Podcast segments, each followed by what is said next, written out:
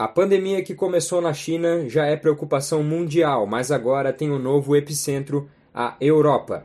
Eu sou Gabriel Oliveira e agora você, ouvinte da Rádio Ponto, acompanha um giro com as principais notícias internacionais sobre o coronavírus.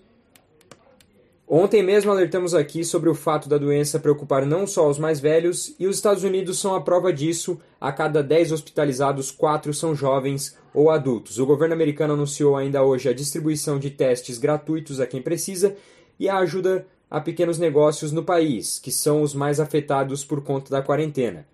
A Europa segue sendo o continente em que a situação é a mais grave. A Itália é o país com mais mortos até agora, já passam de 4 mil. Mas a Espanha já ganha as manchetes internacionais pela curva de evolução do vírus. As UTIs de Madrid estão lotadas e nas últimas 24 horas foram mais 5 mil infectados, alcançando agora os 25 mil casos.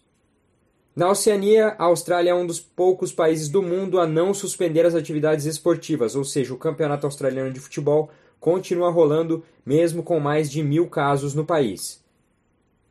E a China parece ver uma luz no fim do túnel. O país não registrou nenhuma nova contaminação comunitária nos últimos três dias, uma ótima notícia em meio ao cenário internacional.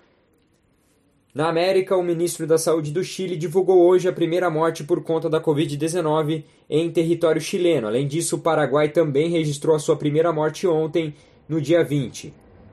Eu sou Gabriel Oliveira e volto a qualquer momento com mais informações. Repórter UFSC no combate ao coronavírus.